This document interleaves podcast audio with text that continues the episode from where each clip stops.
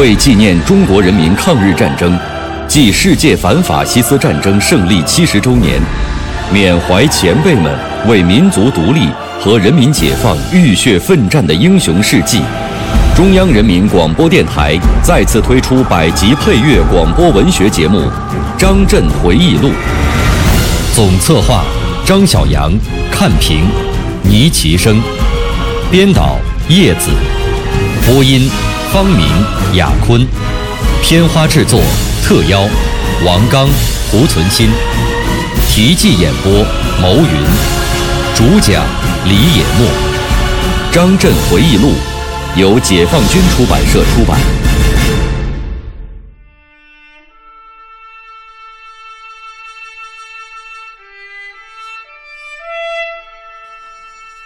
一九三二年一月，张震第一次到瑞金出席团中央召开的共青团书记会议，再次度过了张震参军后的第二个春节。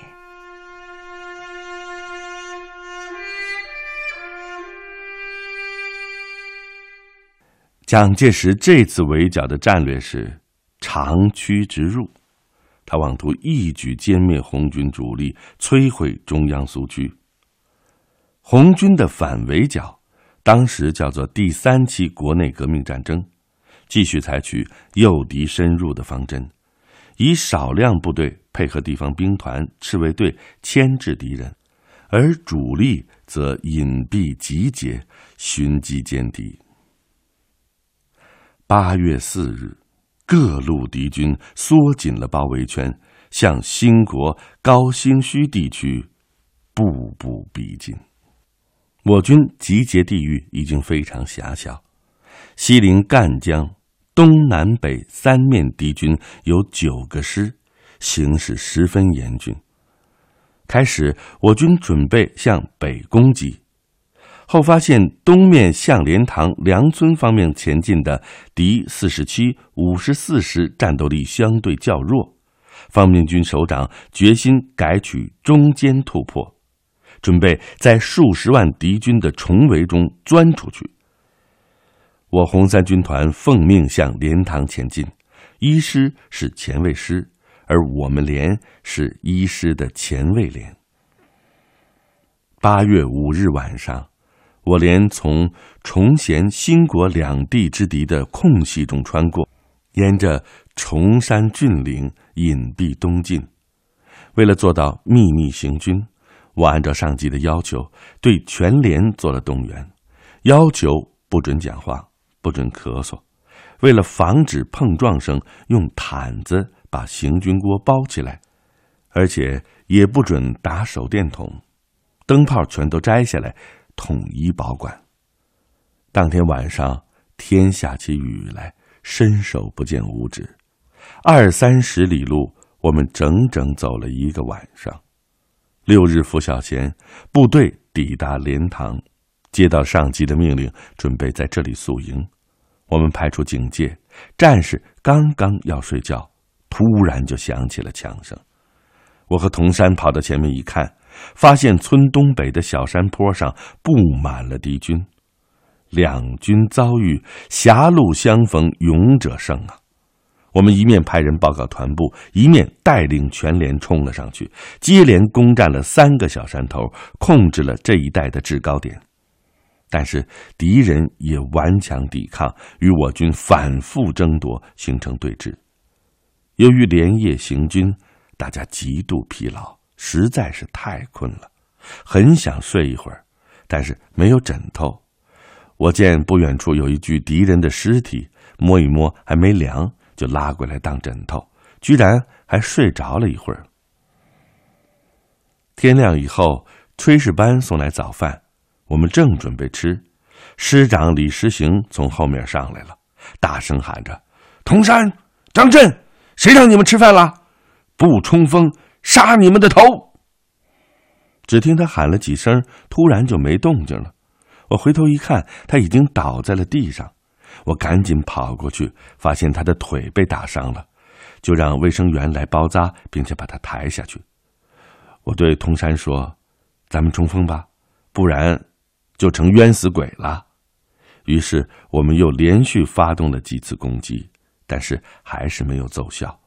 主要是因为左侧高地的敌军侧射火力太厉害。上午，师主力陆续赶到，红一军团四军的部队前来增援我们。他们抬着重机关枪，掩护部队集团冲锋，终于消灭了左侧高地的敌人。我们三军团一师和四师的部队也并肩突击，一举歼灭敌四十七师第二旅的主力。为了迅速发展进攻，对缴获敌人的枪械和物资，一时也来不及处理，有些只好就地埋藏。连塘战斗的胜利，我们终于在敌军重围中打开了一个缺口。部队向梁村方向进攻途中，又同由梁村向连塘增援之敌五十四师幺六零旅的部队遭遇。我们配合兄弟部队打垮了敌人，并紧追残敌，直取梁村。敌人第三路进击军下辖第四十七、五十四两师，总指挥兼第四十七师师长上官云相见势不妙，就把指挥权交给了一名旅长，自己逃跑了。我们到达的时候呢，这名旅长已经自缢而死，也就是上吊了。五十四师是大西北来的部队。这些部队啊，骆驼、马匹比较多，战场上丢的到处都是。我们这些南方人头一回见到骆驼，觉得这大家伙一定比马管用啊，连忙上去拉它，可就是拉不动。原来啊，不仅马磨掉了掌，骆驼的蹄子也都磨得不能走路了。毛主席后来在中国革命战争的战略问题里，就引用了国民党一个旅参谋长的话，说红军在第三次反围剿中把他们肥的拖瘦，瘦的拖死，的确很形象。部队上上下下都感到，毛主席关于反围剿战争的一套办法就是高明，有毛主席指挥，我们就一定能打胜仗。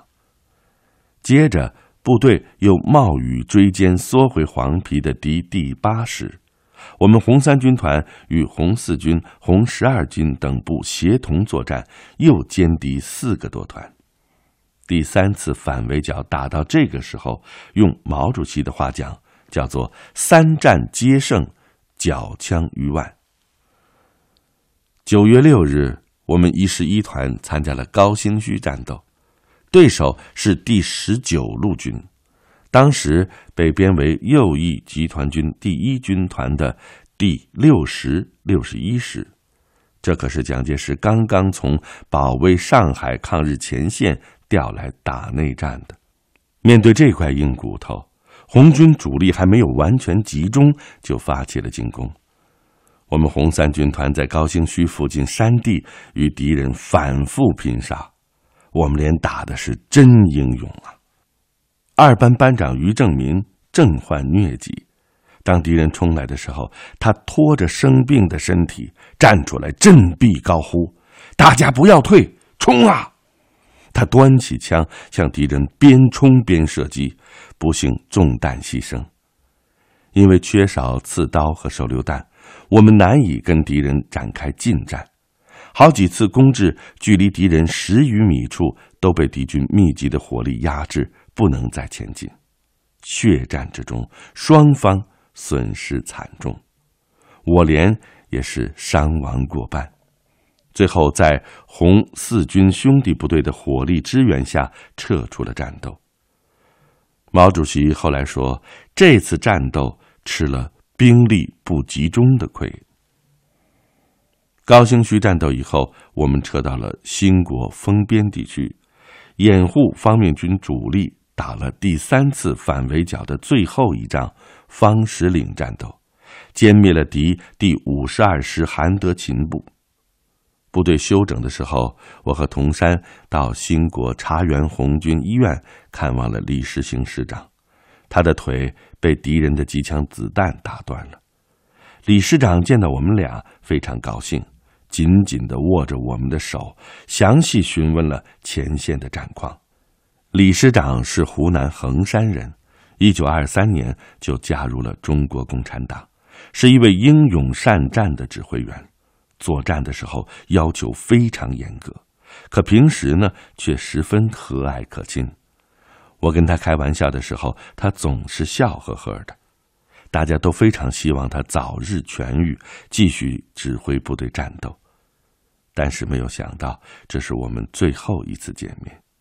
因为缺医少药，李师长伤口恶化，不幸逝世。我参军以后的第一位师长就这样离开了我们。时隔六十八年了，我又回到了第三次反围剿的主战场，看到当地群众在经济不太发展的情况下自发筹资。为当年牺牲的红军无名烈士修建了墓碑和纪念亭。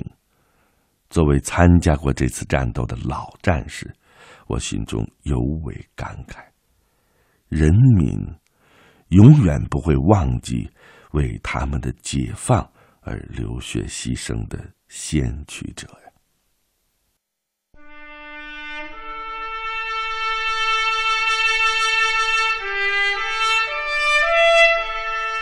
一位历经万水千山的将军的回忆，一曲中国工农红军不怕远征难的颂歌。横空出世，莽昆仑，阅尽人间春色。他在漫漫长征路上历练了铮铮铁骨。我是蒲存昕，我是王刚。您现在收听到的是百集广播纪实作品《张震回忆录》第二章《红军岁月》，题记演播牟云，主讲人李野墨。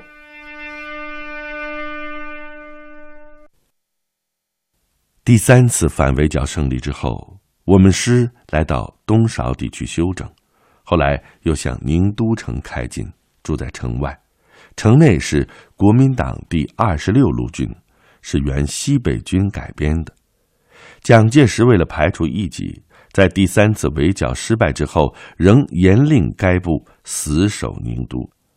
于是，国民党第二十六路军就这样守着宁都，孤悬在我根据地中间，进退不得。这支部队的官兵都是北方人，水土不服。加上疟疾等疾病流行，病死的很多，天天都看到他们打开城门，抬出很多具尸体到城郊去掩埋。但是上级命令我们不准打。开始不晓得是什么原因，后来才知道我们的任务是掩护二十六路军起义，那个时候叫暴动。十二月十四日，二十六路军起义成功。组成了红五军团，从此红军中又增加了一支新的力量。在这之后不久，我师随军团开赴会昌休整，这里是当年南昌起义部队与敌前大军部打过仗的地方，战壕依稀可见，还有一些弃置的军品。这时，我们红三军团由原来的四个师改编为三个师，还有第七军。该军是李明瑞、邓小平、张云逸领导的博色起义的部队。经过千里转战，于一九三一年七月由湘赣苏区东渡赣江，参加了第三次反围剿作战。从此，我们红三军团中又多了一支胜利军。在会昌期间，上级为了加强红五军团的建设，从其他部队中抽调了不少政工干部。我们团二连政委邱创成、机枪连政委周必全都调去当团政委。这个时候，童山被调到湘赣边区独立团当团长，后来听说当了独立师师长，但是肃反的时候被当作改组派。错杀了，实在是冤枉！这么好的同志，怎么会是什么改组派呢？童山走了以后，由罗春海接任连长。不久，罗春海就负伤离任了。敌军连续不断的围剿，对根据地的破坏很大，部队的生活也越来越艰苦，每天只能吃到一点谷子饭，又很难下咽，没有蔬菜就靠辣椒下饭。那个时候，部队里烂脚的很多，卫生部门认为是吃辣椒造成的，于是便规定一律不准吃，并且由共青团员组织轻骑队检查。我们湖南人吃惯了辣椒，没有了它的刺激，实在是吃不下饭，于是就把辣椒烧熟，藏在碗底儿偷着吃。这个时候，军装也都穿烂了。只得军装便衣混穿，弄到什么穿什么，五花八门，什么都有。尽管生活艰苦，但是部队的士气很高，因为我们是为人民谋解放的军队，任何困难和敌人也奈何我们不得。一九三二年一月，团政委于军通知我，说。团党委决定派我以一团共青团书记的身份到瑞金出席团中央召开的共青团书记会议。同志们东拼西凑弄了一套比较好的军装让我穿上，并且送我到村外路旁。这是我第一次到瑞金。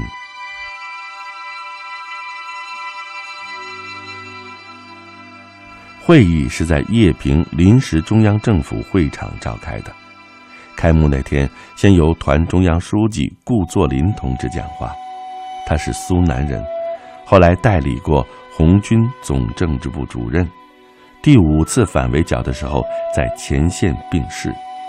当时他讲了很多国际形势，由于他的口音太重，我没能听懂几句。只记得要求共青团员要做战斗的模范，要做扩大红军的模范。接着，毛泽东同志代表苏区中央局，项英同志代表中央政府，朱德总司令代表红军也都讲了话，热烈祝贺这次会议的召开。会议一共开了五天，通过了红军中团的工作决议等文件。一月中旬，我们由会昌出发，攻占寻乌之后，又返回了云门岭。云门岭位于会昌南面，是闽粤赣三省交界的重镇，商店很多，比较繁华。连队中有人去镶金牙、做广东装，生活作风比较散漫。后来部队专门进行了纪律整顿，我。在这个地方度过了参军后的第二个春节，每逢佳节倍思亲呐。此时此刻，我很想念父母亲，只有遥祝二老身体健康。但是哪里知道，父亲已于年前病逝，母亲无人照顾，正在靠亲朋的帮助度日。春节一过。我们就向着赣州城开进，因为中革军委在一月就下达了攻取赣州的军事训令。据后来看到的资料，这是迫于中共临时中央的压力所做出的决定。当时中革军委中一些成员不主张打赣州，毛主席就不同意，认为要打也只能是围城打援。而六届四中全会之后，在中央取得统治地位的王明左倾教条主义者，则被红军三次反围剿的胜利冲昏了头脑，提出要夺取中心城市，争取革命在一省或数省首先胜利的错误主张，先后数次强令红军攻赣州、破吉安，夺取赣江流域中心城市。据说他们还有个想法，一旦在上海待不住，搬到中央苏区来，也有个堂堂的城市做首府。赣州地处赣江上游张贡两水汇合处，三面环水，易守难攻，素有“铁赣州”之称。当时赣州守敌为马昆部第三十四旅，有三千余人，另有赣南十七个县五千多人的地主武装，都是罪恶昭昭的亡命之徒。在赣州城外，北有蒋介石嫡系部队四个师，南有粤军十个团，随时可以增援。主攻赣州的任务交给了红三军团。部队抵达赣州城郊之后，即展开了侦察，并占据有利地形，准备攻城，确定了战斗部署。七军主攻东门，二师主攻南门，我们一师负责攻打西门，三师过张江负责控制北门。我们连的任务是负责西门到南门一线的警戒，保持与二师的联系。这个时候的连长已由唐生明接任，还没有攻城，先发生了一个小插曲，值得一记。按照上级指示，要保护工商业，保护贸易，不准没收商店，不准逮捕老板等等。结合战前动员，我也对部队进行了这方面的政策教育。有一天，我正在给全连讲政治课。市政委黄克诚突然来了，唐连长赶忙去迎接。黄政委对他大发脾气，弄得他不敢作声。我去了以后，政委又对我大喊：“张震，谁让你没收商店的？杀你的头！杀你的头！”连着两个杀头，弄得我莫名其妙的。那个时候我年轻气盛，两句话就顶了回去。我说：“我没有没收商店。”你也杀不了我的头。说完，我一赌气走了。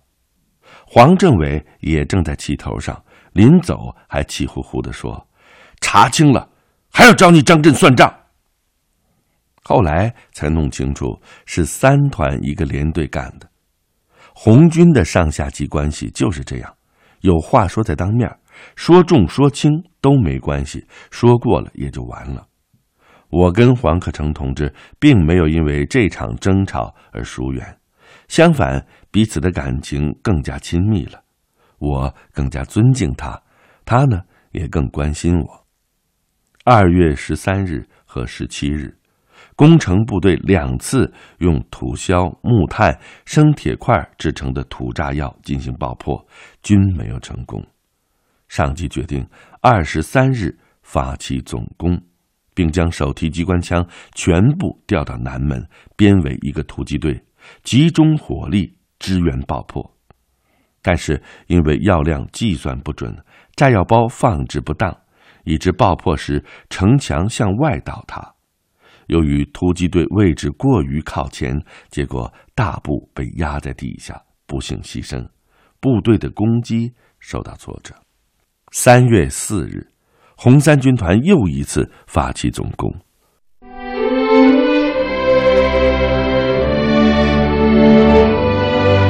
庆典版张震回忆录今天就播送到这里，配乐额尔德尼·齐木格，总监制王球，节目编辑制作叶咏梅、邢小春。